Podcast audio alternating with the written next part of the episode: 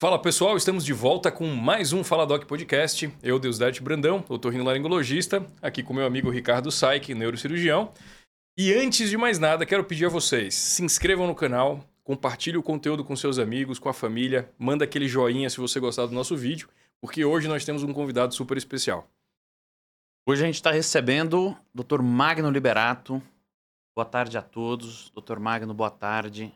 Obrigado por aceitar nosso convite pela visita, pelo tempo aqui para o nosso bate-papo. O Dr. Magno é cirurgião bucomaxilofacial, um dos profissionais mais reconhecidos hoje do país nessa área. Mais ou menos. É. Mais ou menos. Tá, tá, tá bom. Não precisa mentir um pouco, tão, não, não tanto, não. Muito ah. respeitado na área, um cirurgião uh, conhecido. Então, obrigado pelo seu tempo, pela tirar aí para explicar para todo mundo que está ouvindo nos acompanhando.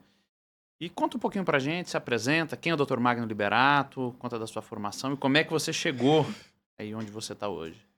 Galera, muito obrigado, Saíque Brandão, pela oportunidade, né? Só falar que eu já estou inscrito no canal e eu tenho certeza que é algo que vai crescer muito, né? A gente levar essa informação de forma mais amena, mais tranquila, não só para os profissionais de saúde, mas também para os pacientes, é muito importante, né? Eu acho que quando a gente saiu das nossas faculdades, a gente fez um juramento de promover saúde e essa é uma forma de promoção de saúde, né? Então, a gente tem que seguir nessa linha e me sinto muito honrado de estar aqui, né? Bom, eu me chamo Magno Liberato, eu tenho formação em odontologia e depois disso eu fiz a minha especialização na residência hospitalar de cirurgia bucomaxilofacial. Eu fiz toda a minha parte de ensino superior em Natal, Rio Grande do Norte, minha família, parte de mãe é toda de lá. E aí, quando eu acabei minha faculdade, eu queria ir para um lugar, né, um centro, um polo de estudo muito maior e eu acho que é o sonho de todo o Brasil vir aqui estudar em São Paulo, né? A ideia era, quando eu terminar minha residência, voltar para Natal e desenvolver o trabalho lá. Só que o mercado de trabalho te engole aqui, né, em São Paulo. É, então, eu fiz três anos de residência, fiquei mais um quarto ano opcional para cirurgias mais complexas. E aí depois eu já fui trabalhar numa equipe. Existe muito isso dentro da área da cirurgia, né? Você acaba a residência, você ainda quer galgar novas, novas técnicas, quer ganhar mais confiança, você vai para um, uma equipe já formada, né? E não foi diferente comigo. A única diferença foi que geralmente você costuma ficar nessas equipes, né? Dois, três anos, quatro anos, até adquirir ali mais experiência, ganhar mais agenda e seguir. Eu fiquei cinco meses. Eu fiquei cinco meses e aí eu já me senti ali um uma alta suficiência para ir atrás da minha clínica, né? E é muito interessante que eu conto essa história, porque logo depois que eu terminei minha, essa, esses cinco meses com essa clínica e eu entrei locando sala em uma outra clínica médica, é, eu me lembro quando eu sentei na cadeira e falei: Olha, meu primeiro dia aqui, agora eu vou estourar, agora vai vir paciente. Eu mandei fazer receituário, mandei fazer cartãozinho, mandei fazer tudo. Sentei e falei: É agora três meses sem atender um paciente. Isso aí. três mesezinhos, conta chegando, o empréstimo também. Falei, meu Deus, o que eu tô fazendo? E sem nenhum tipo de, de, é, de colocar prática, mas quase todo dia eu acordava um pouco arrependido de ter saído daquela equipe. Mas o orgulho era maior, né? Não podia voltar lá. Até que veio o primeiro paciente. Eu fiz uma cirurgia ortognática, que a gente vai explicar depois o que é. Falei, nossa, agora eu vou estourar de novo. Mais dois meses sem atender um outro paciente. Foram cinco meses com um paciente só na minha agenda. Aí depois as coisas foram melhorando, melhorando, né? E como é uma especialidade que ela é pouco conhecida, a gente teve que começar a mostrar isso nas redes sociais, porque eu sei que a gente tem um trabalho muito grande pela frente ainda, né? A, a neurocirurgia, a otorrinolaringologia já é uma especialidade muito consagrada na área da saúde, né? E mesmo assim, tem muita gente que não sabe as melhorias que vocês podem dar. A bucomaxilo, muito menos.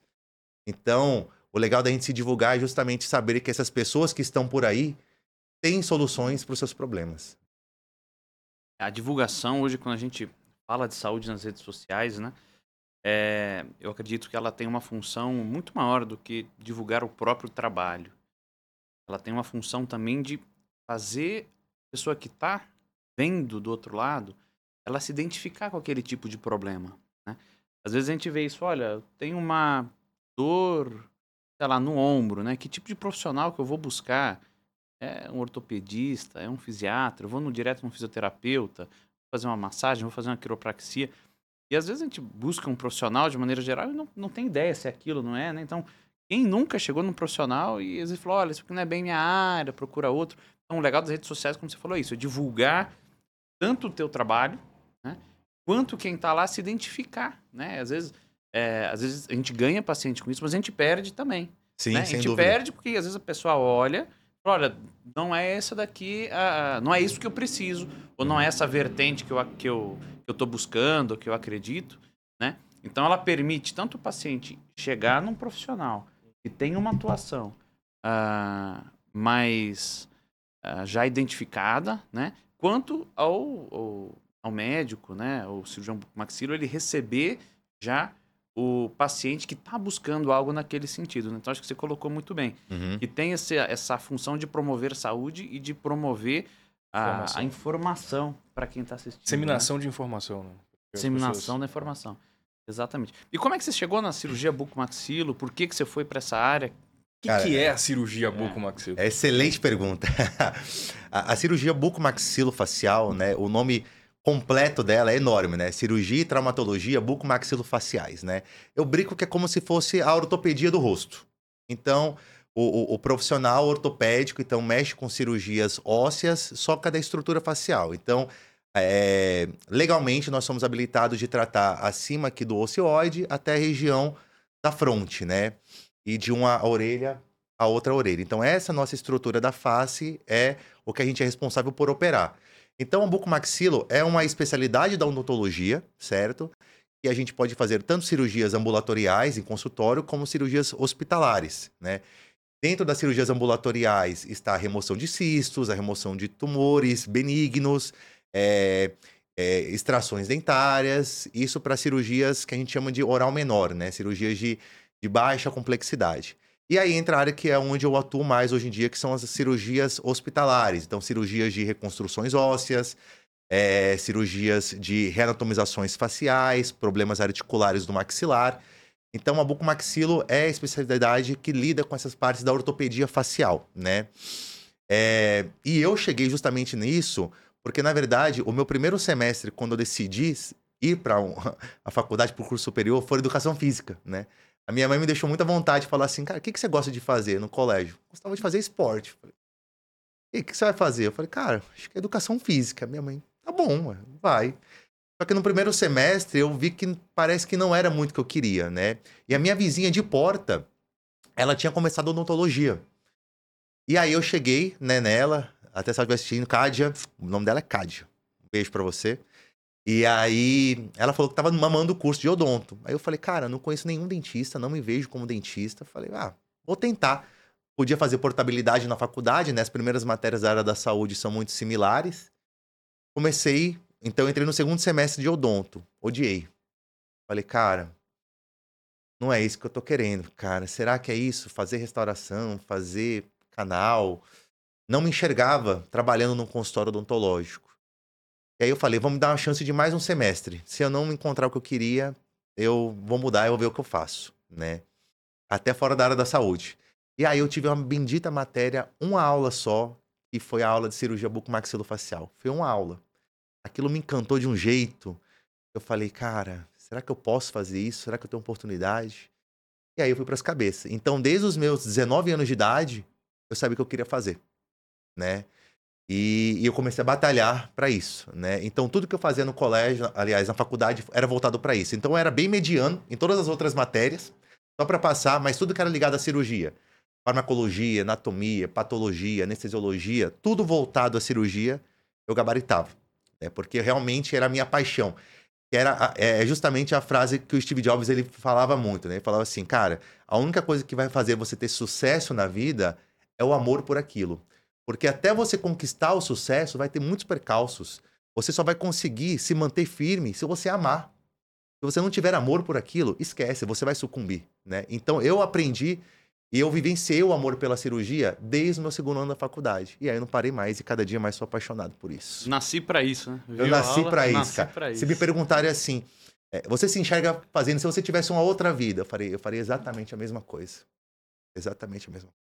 E é engraçado isso, né? Porque a gente tem na formação, como você falou, ah, com 18 anos, 17, 18 anos, né? O jovem ele escolhe a faculdade com uma coisa, ah, vou fazer isso aqui pro resto da minha vida. Às vezes a gente tem ideia. Nem quando entra na faculdade a gente tem ideia Sim. de como é que vai ser a prática daquilo, né? Mesmo dentro de uma mesma área, o leque de práticas é tão grande, né? É, é o Com que você falou, às vezes me deu uma chance, fui conheci uma aula e me encontrei, Encontrei, né? às vezes é isso. E que bom que ficou, né? E que mais bom um, que fiquei. mais um exato. semestre, né? Exato. E hoje, na cirurgia bucomaxilofacial, Magno, ah, quais são as áreas principais da cirurgia bucomaxilofacial? Perfeito. E quais são as áreas que você gosta mais, que você trabalha Tá. mais?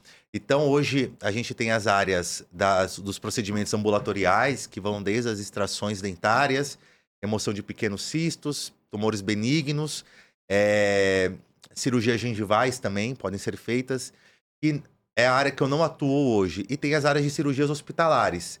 Cirurgia ortognática, cirurgias da articulação temporomandibular, é, cirurgias de reanatomização facial. Então, hoje, com esse boom da harmonização facial, a gente lida muito com as harmonizações cirúrgicas permanentes, né?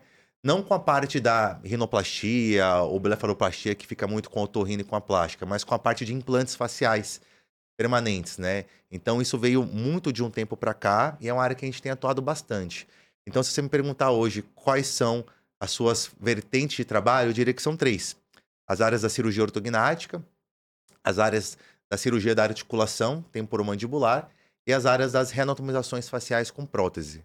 Bacana. O que é a cirurgia ortognática?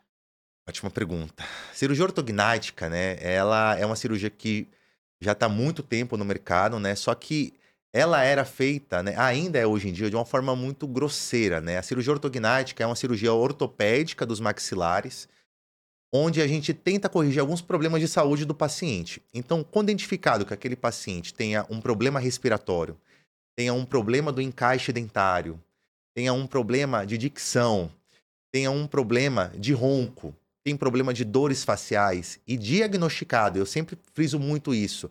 Não é todo paciente que precisa, né? Vocês falam muito isso nos outros, nas outras entrevistas do podcast. Não é você acordar e querer fazer uma cirurgia. Não. É você ir atrás do diagnóstico e saber se você é uma indicação para aquilo, né? Você vai se Você- beneficiar. Exatamente. Se você Se vai- você é um candidato Um- adequado para aquele tipo de procedimento cirúrgico que Perfeito. está sendo proposto. Quando você é esse candidato, que nem você falou, Brandão, a gente é, acaba fazendo a cirurgia, que é os cortes nos ossos maxilares e mandibulares, ou os dois, ou cada um, para reanatomizar as estruturas internas do rosto, né? Então, por exemplo, se o paciente ele tem muito ronco, é identificar onde que está esse ronco dele, certo? A gente vê através de uma polissonografia qual é o grau de alteração desse sono do paciente. Se é uma apneia obstrutiva, solicitamos uma, uma tomografia computadorizada e vemos onde que está essa obstrução, né? É obstrução na região endonasal?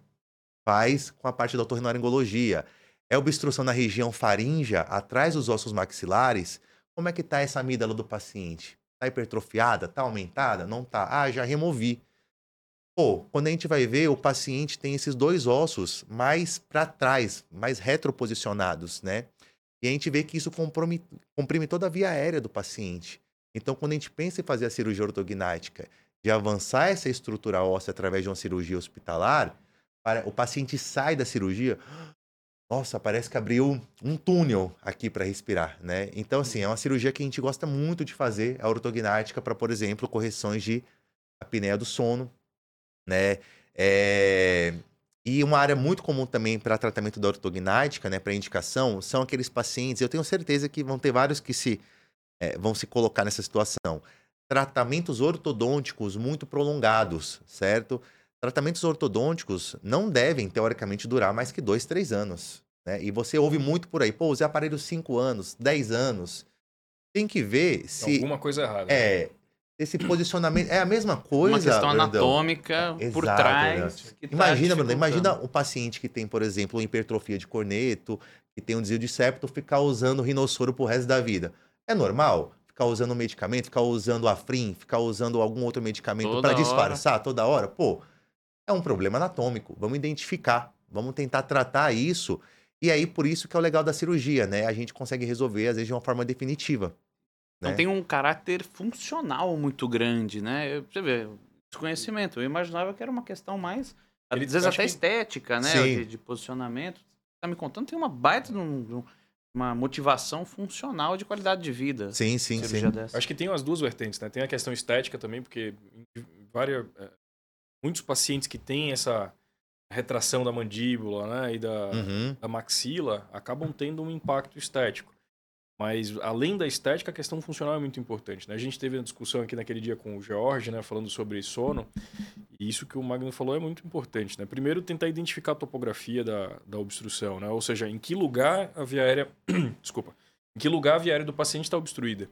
Né? Às vezes tem correção para. por quê, né? E por que obstruir? quê? Exatamente. Importante. Ah, tem obstrução. Por quê? Né? O que, Exatamente. que é que tá É. obstruindo? Qual que é a, a localização dessa obstrução? Desculpa, que faz com que ele tenha essa apneia durante a noite, né? Que ele pause a respiração durante a noite. E ah, se ela é tratável cirurgicamente ou não.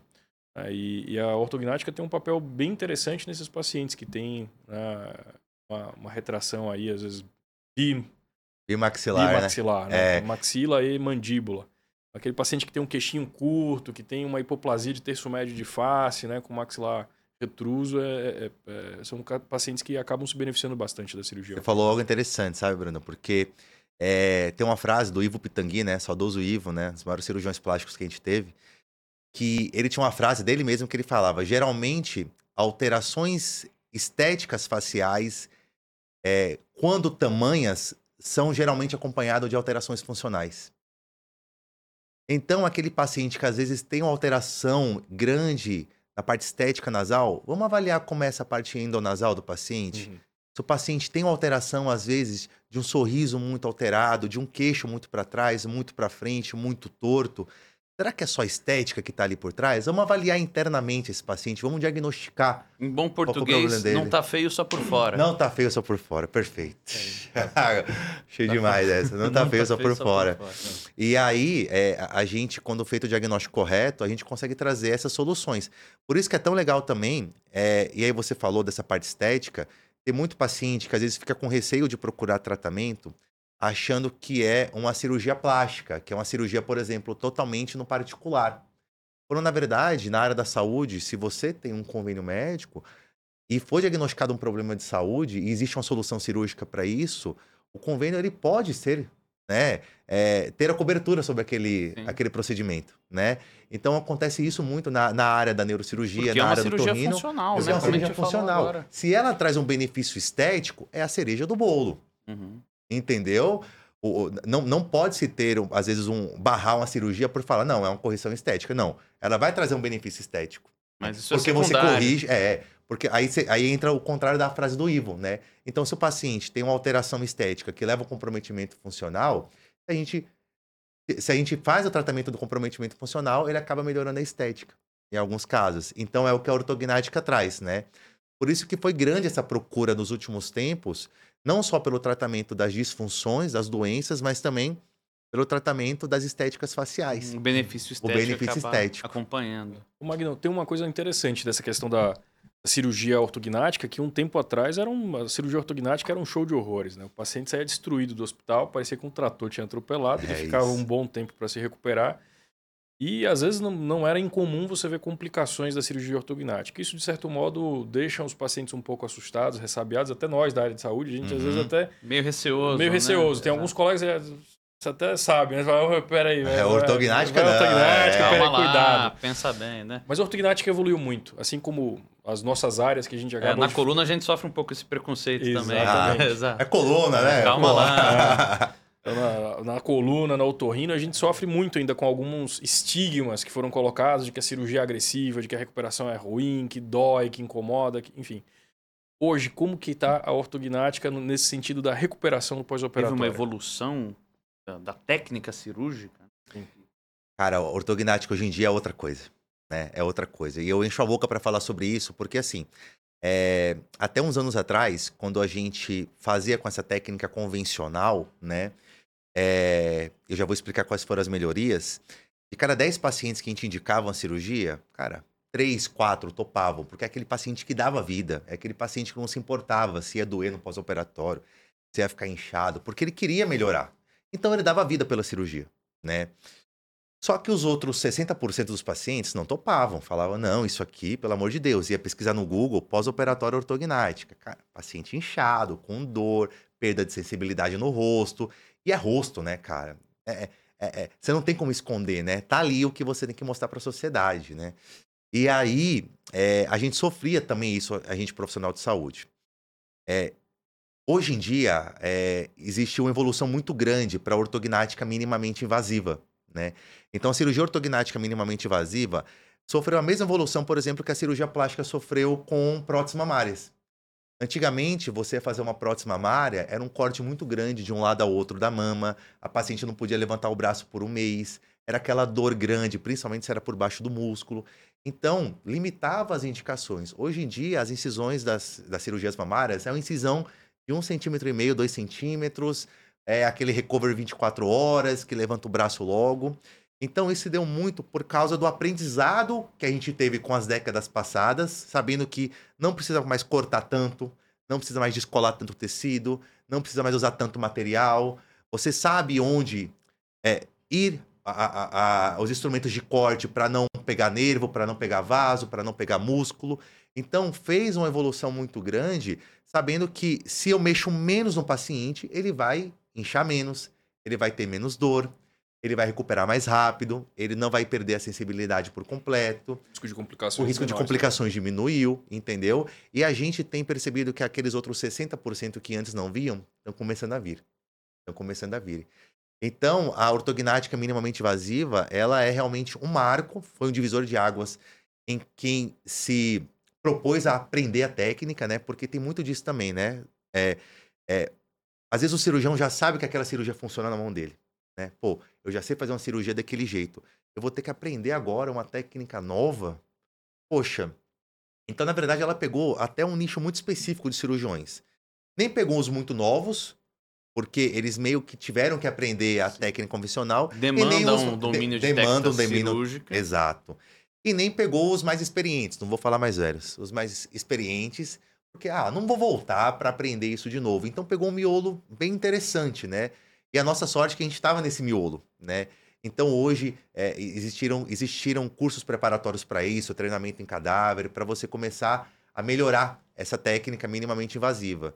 E aí a gente tirou um paciente que era um pós-operatório de dois meses para um pós-operatório de duas semanas, de dez dias.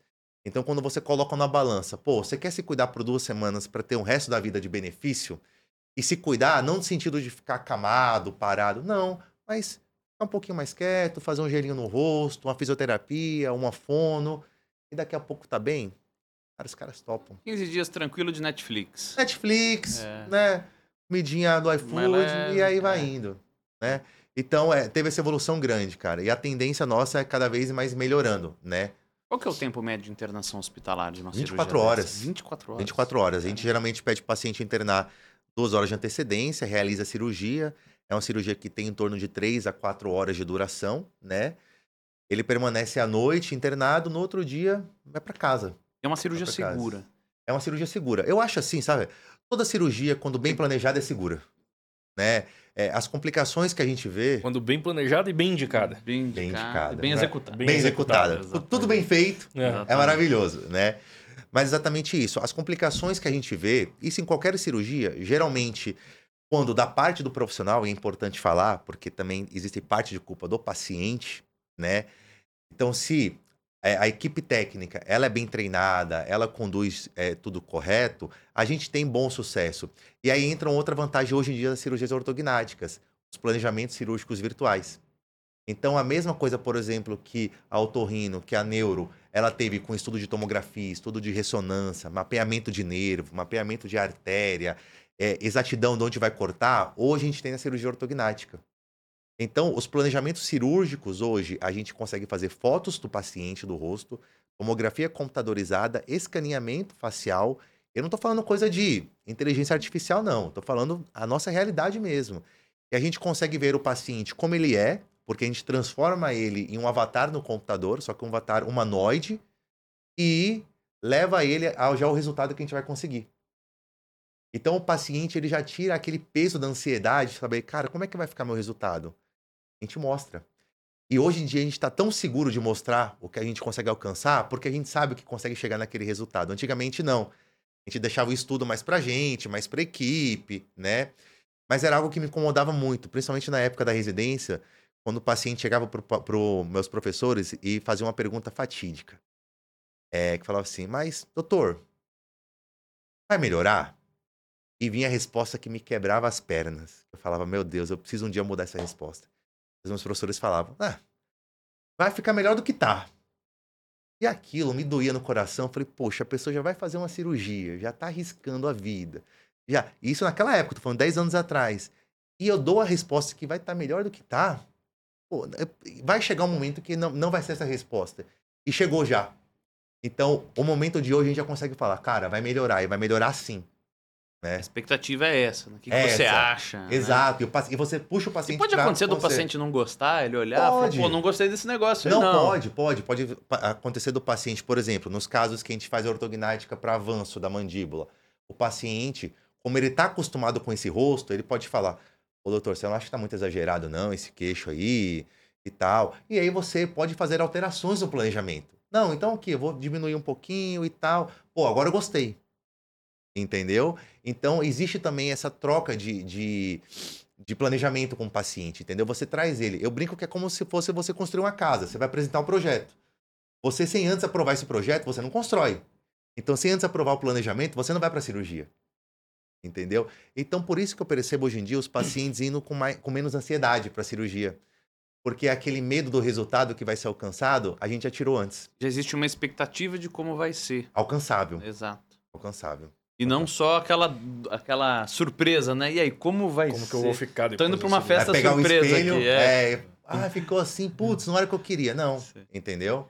Não é isso. E hoje vocês têm uma margem de, de, exemplo, de avanço e tudo mais, você consegue calcular ali certinho quantos milímetros você vai projetar o queixo. A gente consegue hoje, Brandão, em decimais de milímetros. Então, assim, 5,53 milímetros para frente a gente uhum. consegue, uhum. entendeu? Ah, é, é, é, incrível, assim, e o poder de precisão é esse. A gente já fez várias comparações é, de levar. A gente sempre leva o nosso computador para o centro cirúrgico, né? Existem TVs no centro cirúrgico que a gente espelha, né? Imagem. Uhum. E eu, eu falo, por isso que a cirurgia demora quatro horas, porque não é só operar, é operar e checar.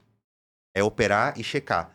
Então a gente vê se o que a gente planejou antes, a gente está cumprindo. Está sendo executado. Está sendo executado. Porque se sai do nosso planejamento, é tão preciso o computador, a gente fala, alguma coisa eu fiz de diferente que na cirurgia, vamos rever. Então a gente confia, ultimamente, hoje em dia, tanto quanto a nossa técnica cirúrgica no que a gente planejou antes. Uhum. Entendeu? A ponto da gente trazer com exatidão que a gente planeja. Isso que é o legal. Que bacana. E a outra área que você falou de atuação, além da cirurgia ortognática, é a cirurgia de articulação temporomandibular. Né? A gente chama carinhosamente de ATM, né? Aham. Uhum. Conta aí pra gente, pra quem tá assistindo, o que, que é a cirurgia de ATM. Boa, boa. Antes, posso pedir uma coisa? Conta o que, que é ATM. Porque Exatamente. tem paciente que chega assim, doutor, eu tenho ATM. Eu também tenho, eu tenho Todos duas, um de cada lado. Né? Excelente. É, é, eu, eu falo assim, que a gente tem aqui no meio da cabeça, né, perto do ouvido, uma articulação como se fosse um menisco do joelho, né? É, como qualquer articulação no corpo, ela tem a função de ficar entre dois ossos que se movimentam entre eles para não deixar esses ossos terem atrito e terem desgaste. É o que a gente tem aqui, a ATM. Então a ATM, ela é uma sigla, articulação temporomandibular. E ela justamente ela leva esse nome por conta da função dela. Então ela articula a têmpora com a mandíbula. Então articulação temporomandibular, ATM. E aí a função dela é sempre ser trabalhada, mexida quando a gente movimenta a mandíbula. A Magna, a gente movimenta a mandíbula só na hora de mastigar. Eu aqui já movimentei a mandíbula umas mil vezes nesse bate-papo nosso. Então, é qualquer movimento. Falar, sorrir, mastigar, bocejar, tudo. Tudo, essa articulação, As ela é mexida. sofrem, né? Porque elas falam pra... Todo mundo, cara. e aí, Brandão, a gente tem que ver que uma articulação, ela só começa a inflamar mediante a um problema, tirando doenças né, é, sistêmicas, mas mediante um problema, sobrecarga. Então, se você leva essa articulação a uma sobrecarga, ela acaba inflamando.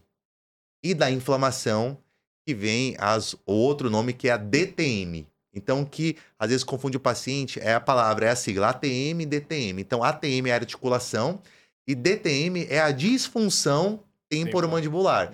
Então, é a, a anormalização, né, a doença temporomandibular, tá?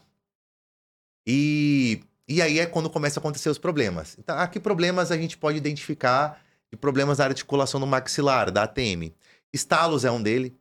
Então é muito normal a pessoa estar tá ali mastigando, conversando. Nossa, tá estalando perto aqui no, da, da, do meu ouvido. O que, que, será? Será que é um problema de ouvido?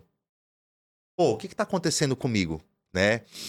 Começa a ter limitação de função mandibular. Então, o que é isso? Puta, antes eu conseguia abrir a boca para comer um, um cheeseburger triplo. Hoje não, é só um cheeseburger normal. Queijo o que, que tá acontecendo? Com...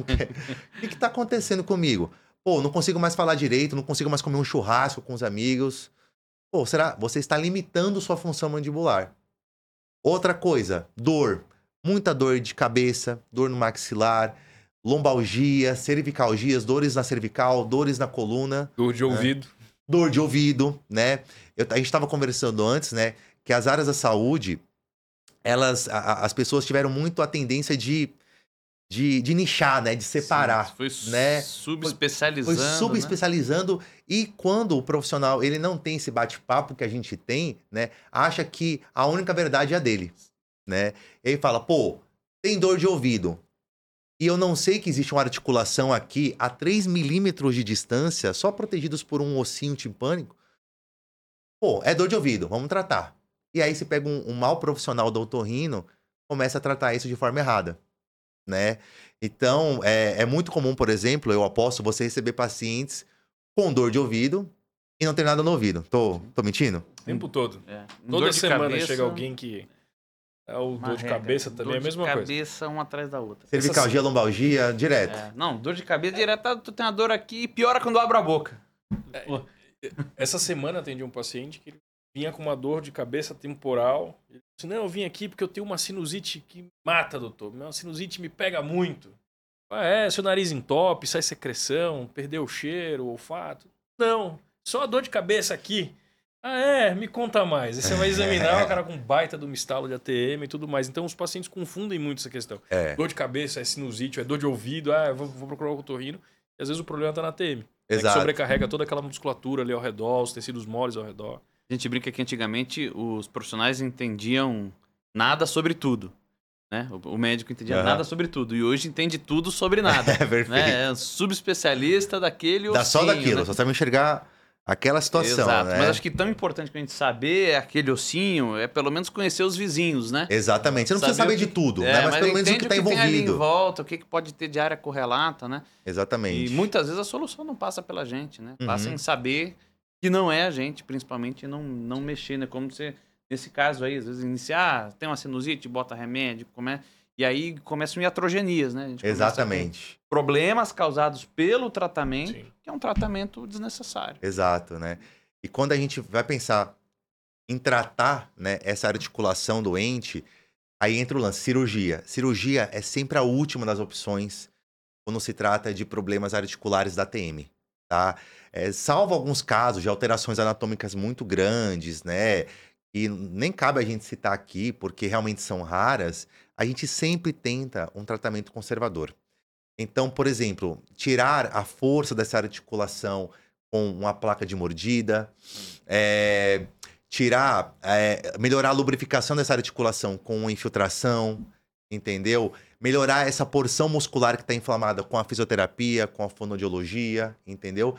E o mais importante de tudo isso é entender o que, que levou aquele paciente àquela sobrecarga, né?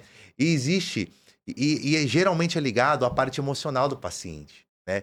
Então, a gente sabe que hoje o estresse é o mal do século, né? E ele é uma porta de entrada para vários problemas neurológicos, hormonais, cardiovasculares, pulmonares, porque realmente ele, ele abre uma porta ali do, do, do inferno, né? O corpo ele fica aberto a vários problemas. E não é, é incomum problemas articulares ou musculares de dores de cabeça virem de alterações comportamentais, né? Por quê? De uma forma muito rápida. Em situações sob ansiedade, sob estresse, o nosso sistema nervoso central ele entra em um mini colapso, ativa o nosso sistema simpático, que é o sistema de alerta do corpo.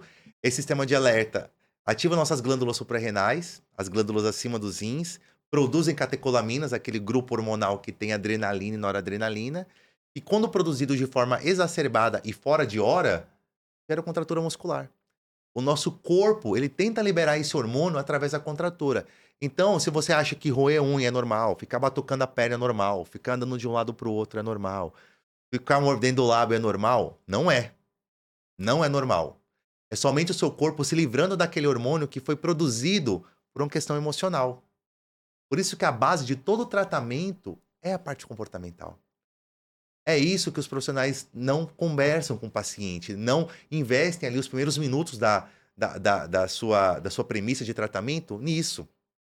E Entender um outro quem ponto, é o paciente, é, né? E entra também um ponto que é, é, A gente até já discutiu isso aqui também, né? Que às vezes o paciente ele quer uma receita milagrosa.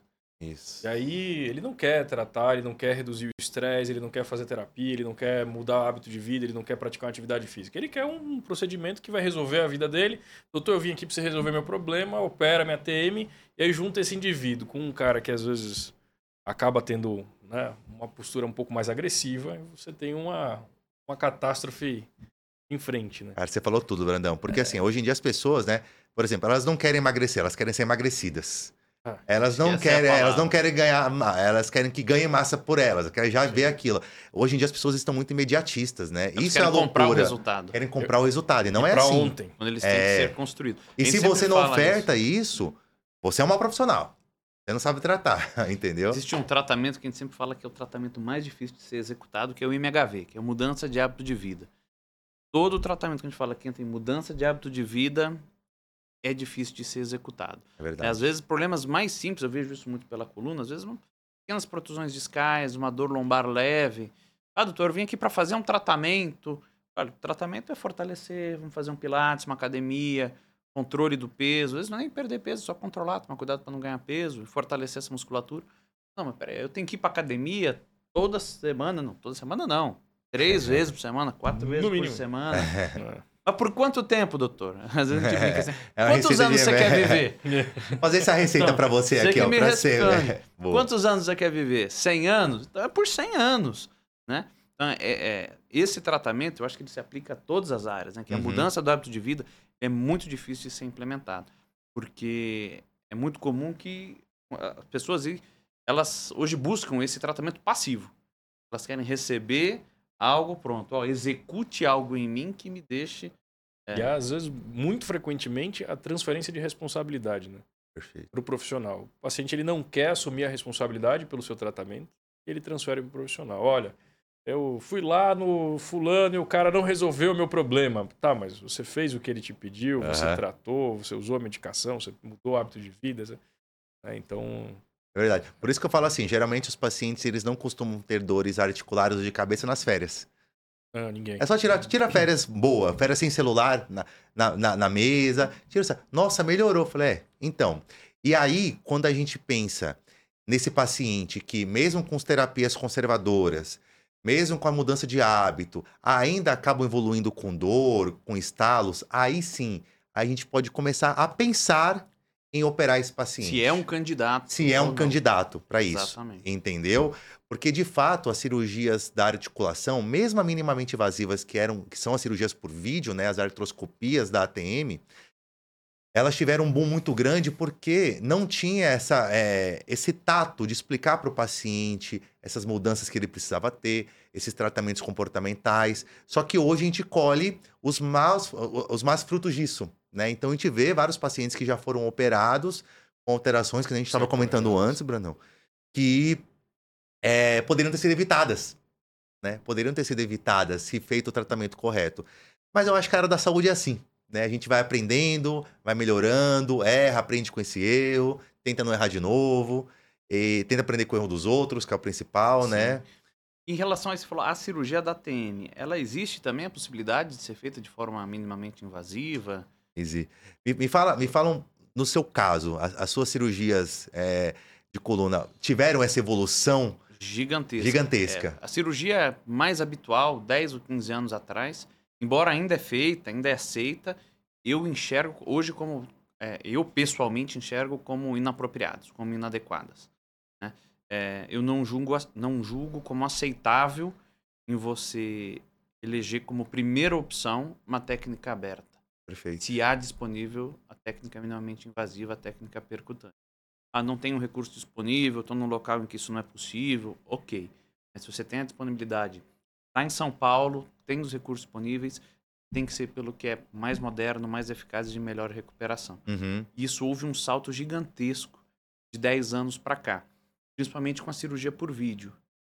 Então, eu ouço falar isso da, da cirurgia de ATM também, né? Uhum. sobre a artroscopia de ATM. Isso. É, é uma cirurgia minimamente invasiva também? Ela trouxe benefício? A cirurgia é, da artroscopia, né, é a mesma, é, é o mesmo tipo de procedimento para cirurgias igual de artroscopia de joelho, de ombro, também tem como ser feita a cirurgia por vídeo da articulação. Qual que é a diferença? É uma canulazinha muito fina, então ela tem mais ou menos 2 a 3 milímetros né, de diâmetro, e a gente, ainda assim, sob anestesia geral, em ambiente seguro, hospitalar, consegue entrar direto na articulação do paciente. E aí, com outros dois portais, né? Outros dois orifícios, a gente entra com o que eu brinco com as nossas pinças, né? As nossas mãozinhas lá. Então, pela ótica, a gente visualiza dentro da articulação e com as nossas mãozinhas a gente trata o que, que tem de alteração. É uma cirurgia que ela foi, teve um salto muito grande também de 10 anos para cá, certo?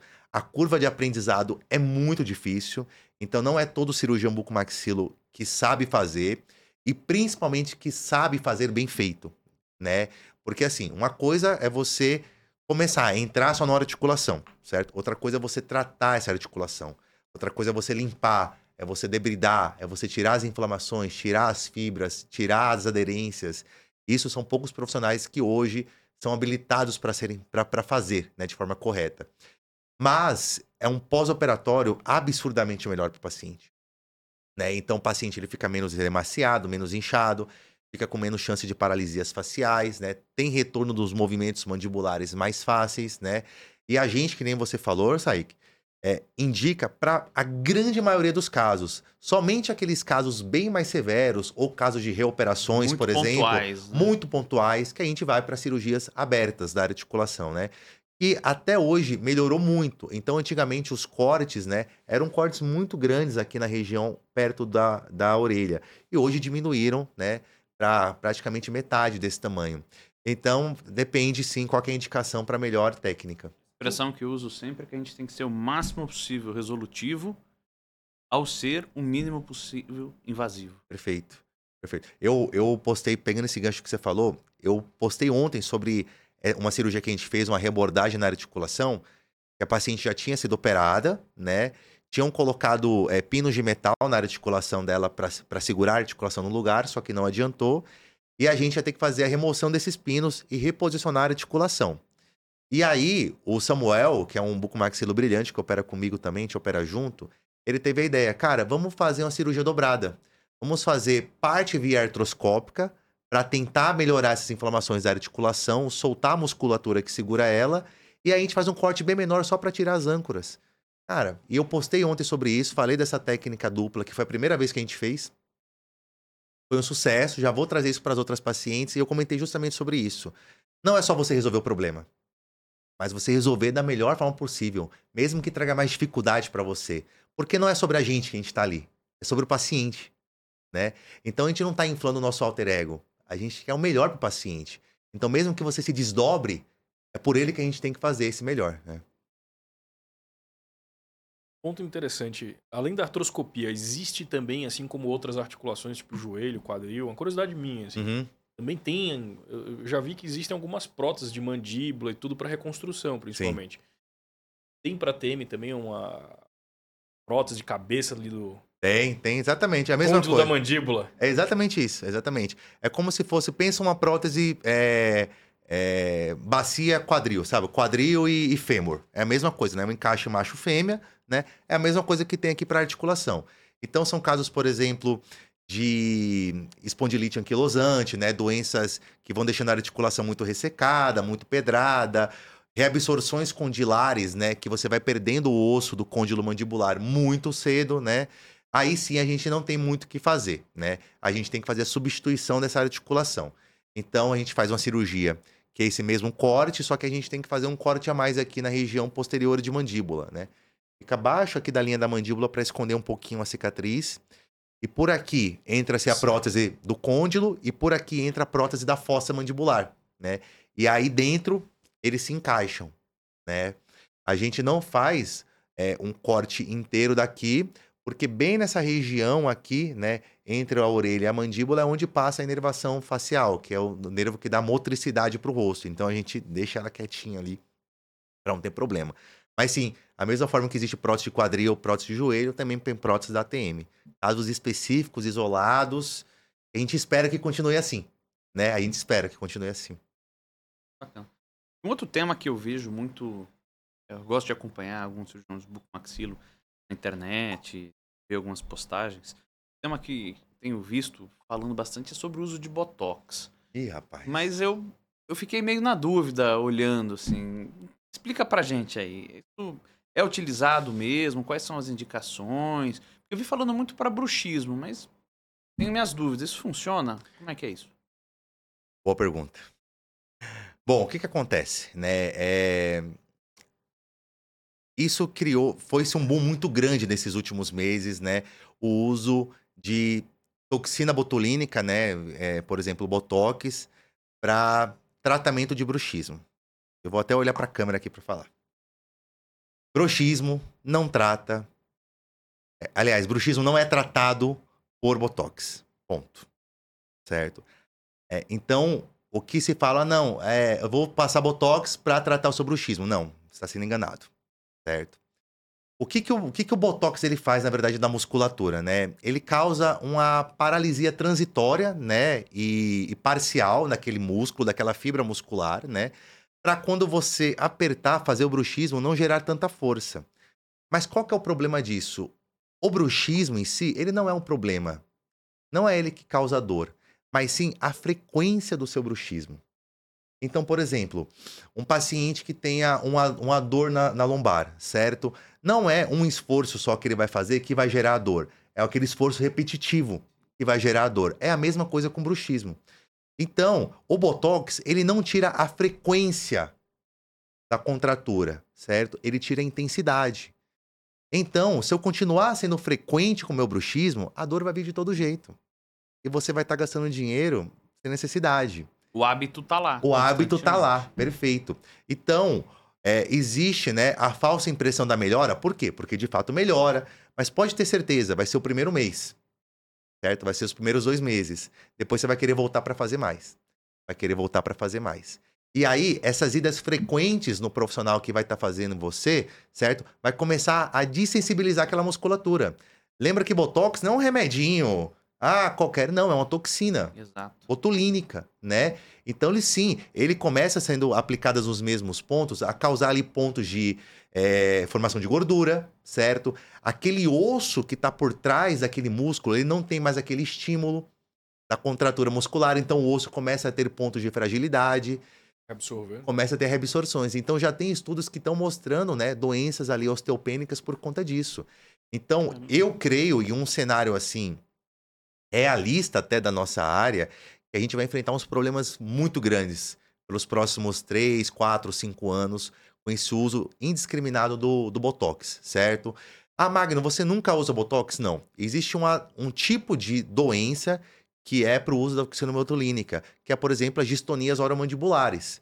Isso perfeito. Isso a neurologia usa, certo? Isso a bucomaxilo usa, a dermatologia usa, que é para aqueles pacientes que têm aqueles espasmos mesmos, né? Que levam a essa contratura que a pessoa não tem a, o- a, a noção que está fazendo. Aí beleza, certo? Só que sempre, sempre tem que ser acompanhado do diagnóstico.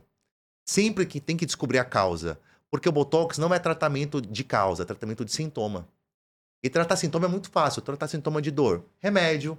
Tratar sintoma de congestão nasal, é descongestionante. Você não É tá o tratando famoso enxugar Não gelo. tá né? tratando doença, tá tratando sintoma. Exatamente. É fácil, é fácil, entendeu? Só que por que, que foi feito de forma demasiada?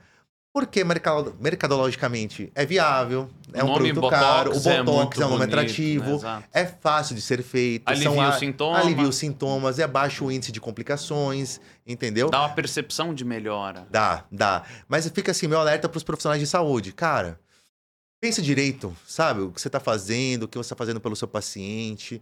Porque pode ser que você está criando um vício nele que não vai ser legal lá na frente. Tá? Então, toxina botulínica, sim, faz parte de um dos tratamentos do controle, certo? Do bruxismo, mas é de longe a solução viável, tá? Interessante, eu não, não tinha ideia disso. A gente vê isso, né? E Uhum. interessante falar isso não só para os pacientes, mas para os profissionais de saúde. Sim. Né? É a nossa Porque, responsabilidade, como né, você cara? colocou, assim, às vezes, talvez o profissional de saúde que está lá não, não teve essa percepção Sim. ainda. Sim, sim, né? sim. Ah, tô dando porque melhora o sintoma, melhora o sintoma, melhora o sintoma, mas a custo de quê? Exato. Né? Exato. E é, é aquela. Entra na. A gente até discutiu antes, né? Entra naquela área cinzenta também daquelas indicações que às vezes o indivíduo faz, ele né, vai ter um, um ganho. Um ganho financeiro, sim. financeiro. Que, Comercial. comercial. Comercial, que é. Comercial. Não justifica. Né, você, você eu vendo paciente isso, né? É. Eu vendo botox. É, é- cara, é muito paciente. doido, né, Exato. cara? Porque assim, é, hoje em dia a área da saúde parece que ela perdeu aquela essência de cuidado, né, cara? É, eu vejo assim, tem, tem, tem muitos profissionais, ó, hoje em dia, por exemplo, o último dado do, do CNJ saiu que tem é, é, um pouco mais de 500 mil médicos atuantes no Brasil hoje, né? É, a previsão para daqui a 10 anos é ter mais de um milhão de médicos, né? É, então, estão abrindo muitas faculdades, estão formando profissionais e porque eu sempre falo assim, né? O profissional que ele é formado, ele tem que querer melhorar. Porque se contar só com a faculdade, se contar só com o curso superior, cara, ele não vai conseguir sair dali realmente preparado. Então ele tem que querer ir atrás, estudar, ser autodidata. Então, você vê às vezes profissionais saindo só para venda. Cara, a área da saúde, apesar de ter um fim comercial, ela é diferente, né? Você tem que ajudar outra pessoa, cara. Não é, não tem que ser pelo É, dinheiro, o objeto cara. do nosso trabalho é a saúde do próximo. É, Então, cara. Quando você esquece isso, você passa a ser um vendedor. É isso. É, Claro, dinheiro é importante, é, cara, mas não tem que ser por isso, cara. É, Não tem que ser por isso, né? E eu, eu vejo que isso tem acontecido, eu espero que isso melhore, cara, de verdade. Esperamos todos. Esperamos todos. Ah, Magno, chegamos na, na reta final aqui do nosso programa, do nosso episódio. O tempo passa sempre voando. aqui, Voando, é cara. Pô, Vai bate-papo bom demais, velho. aqui. Se deixar, né? vai, vai, A vai gente entra à por noite horas. aqui. é. é. Mas todo final de programa, todo convidado que vem aqui, a gente pede para participar de uma parte que nós chamamos de causos do Doc. Opa. O caos do Doc é aquele momento em que você vai contar um caso pra gente que te, mo- te- foi um caso engraçado, um caso peculiar, pitoresco. Pitoresco. Pitoresco. É. Pitoresco. Pitoresco. Te marcou. Alguma coisa que te marcou. Então, conta pra gente. Fala, Doc. Bom, é, tenho vários casos pitorescos, né? Mas teve um que foi especial. Teve uma paciente de cirurgia ortognática, né? Queixinho lá pra trás, né? Baixa autoestima, roncava. E aí, ela veio passar em consulta e tinha. E ela era casada, né? Com já uma pessoa mais velha. E aí, o, o- esse esposo dela acompanhou todas as consultas, né? Foi maravilhoso. E aí, a gente foi operar ela, fez a cirurgia ortognática. Cara, a mulher ficou espetacular, né? Queixo pra frente, parou de roncar. Aí começou a treinar, começou a se cuidar mais, começou a trocar de roupa e tudo mais. E eu acompanhei ela por alguns meses, né? Eu dei, eu dei alta depois de uns meses e simplesmente a sumiram. Dei alta, tudo certo. Um ano e meio depois, me, me chega só o esposo dela com o advogado dele na minha clínica. Falei, nossa, tá acontecendo? O que foi que eu fiz, né? É.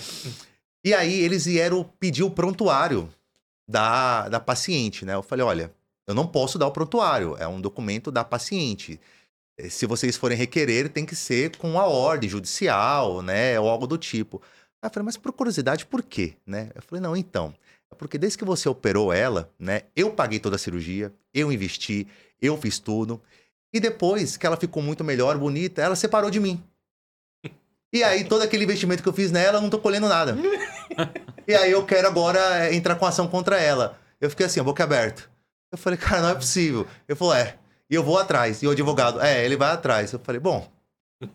Tá bom, me traz o documento que eu libero. Mas aí não voltou mais. Eu acho que eles devem ter entrado em algum acordo lá. Mas eu achei muito interessante essa história, A cara. cirurgia foi o start pra mudança. Pra mudança dela, só que pra ele não, ele não colheu os frutos que ele queria, que né? ele que ele queria. ia ter. Pelo contrário, ficou no pre prejuízo. Ficou no prejuízo, ficou no prejuízo ainda. Ficou sem o dinheiro e sem a mulher. Esse dinheiro sem a mulher. Exato. E ela deve estar feliz da vida aí, talvez com a outra pessoa, né? Quem sabe? Ou aproveitando a vida sozinha. Bom, Magno, obrigado pela visita. Estamos chegando no final. Sempre no finzinho a gente sempre deixa uma, uma lembrança aqui para quem nos visita Ô, rapaz. da clínica Raise. Ô, louco, A que gente que é está isso? gravando. Uma bolsinha de academia. Ô, uma- aí sim, hein? a garrafinha que a gente faz personalizada. Ô, louco, ó. Então- Até meu nome. Chique demais. Bacana. Obrigado mesmo pela visita. É uma lembrança para você lembrar da, da tua presença aqui no podcast, desse bate-papo legal que a gente teve aqui. E as portas estão abertas. Sempre que quiser voltar, tiver algum tema legal para falar, nos avisa, né? Volta, a gente senta aqui, conversa de novo e vamos contar para quem está nos ouvindo. E se você também tem algum tema legal que você quer saber, tá na dúvida, manda aqui nos comentários. A gente lê e responde todos os comentários. E a gente vai tentar trazer todos os temas e os profissionais que vocês indicarem também. Exatamente. Pode deixar também como comentário, mandar uma sugestão pra gente no, no direct do, do nosso Instagram, que vai ficar aqui embaixo o card, tá? E se você gostou, curte, compartilha, comenta, manda pra todo mundo. E, Magno, muito obrigado. Foi um prazer imenso ter você aqui hoje com a gente. Cara, o prazer foi todo meu. Saíque, Brandão. As portas também da minha clínica são sempre abertas para vocês. E eu tenho certeza que essas informações que a gente trocou hoje aqui vai trazer benefício para muito paciente. Eu costumo falar assim: se apenas um paciente ele se identificou de querer melhorar a sua saúde porque ouviu o que a gente já falou, já valeu toda a pena. Já fez sentido. Já fez sentido. É isso. Muito obrigado. E semana que vem temos mais um episódio.